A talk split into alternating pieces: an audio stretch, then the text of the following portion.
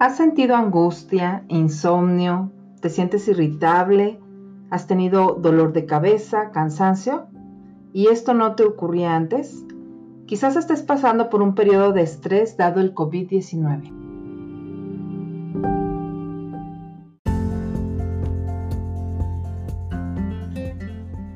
Mi nombre es Karina Hernández, soy psicóloga, maestra en desarrollo humano y hoy te voy a hablar del estrés en periodo de COVID.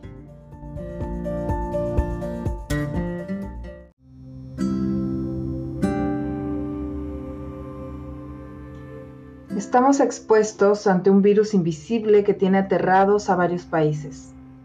Y no solo eso, sino que también estamos ante un bombardeo de noticias al respecto en todos los medios de comunicación y redes sociales. Si a esto le aumentamos que tenemos algún familiar expuesto o nos dedicamos al área de la salud o hay alguien en nuestra familia que está embarazada, tenemos alguna enfermedad crónica, bueno, pues el estrés aumenta.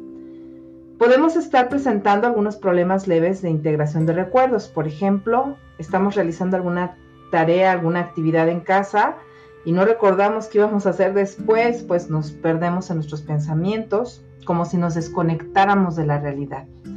Quizá tengamos también pensamientos angustiantes que tienen que ver con la enfermedad, sueñan con esta enfermedad o pueden incluso tener una sensación de que el tiempo va muy, muy lento. También pueden estar sufriendo insomnio o, eh, bueno, cuando consiguen dormir, solamente duermen por periodos cortos de tiempo y luego vuelven a despertar y así sucesivamente toda la noche, de tal manera que no descansan.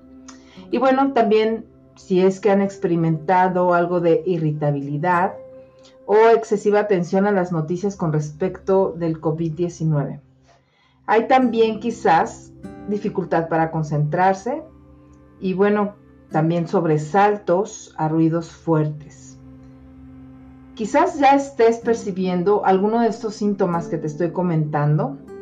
Y bueno, es muy importante evitar a toda costa cualquier tema relacionado con la crisis que vivimos.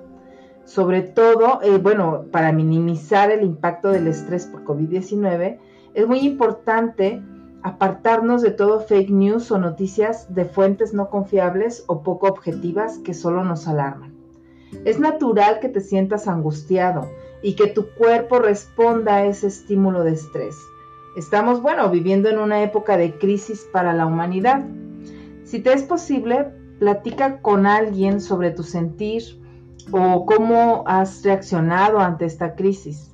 Descríbanse mutuamente su experiencia y bueno, pues eh, ustedes van a ver que no son los únicos en pasar por lo que están pasando y, estar sintiendo esta sintomatología. Es importante y se sugiere planear rutinas diarias que incluyan ejercicio. Si tienen un área verde en casa, pasar unos 30 minutos en él al día o donde tengan luz natural del sol es muy favorable. También, bueno, alimentarse muy bien bajar un poquito las grasas, beber mucha agua natural y yo sugeriría llamar todos los días por teléfono a un buen amigo para despejar tu mente y tener, bueno, pues un momento de, alegría al momento de estar platicando con esos grandes amigos. Si tienes algún hobby, también puede ser de mucho apoyo. Por ejemplo, puedes armar rompecabezas, colorear mandalas, pintar o dibujar, meditar. Puedes practicar la respiración saludable también para relajarte. Si tus síntomas continúan por más de cuatro semanas pasando esta cuarentena, es importante que busques ayuda profesional con un psicólogo. Hoy en día hay varios organismos de profesionales de la salud brindando apoyo vía telefónica. Sin embargo, este apoyo no sustituye una sesión formal y seguimiento terapéutico. Yo te invito a que me sigas en mi página en Facebook, Karina Hernández, donde podrás encontrar información al respecto. Y bien, no me queda más que agradecer tu escucha e invitarte a seguirme a través de este canal de podcast en el que seguiré compartiendo temas de interés para potencializar tu desarrollo humano y ayudarte a pasar un poco más ligera esta cuarentena. Muchas gracias.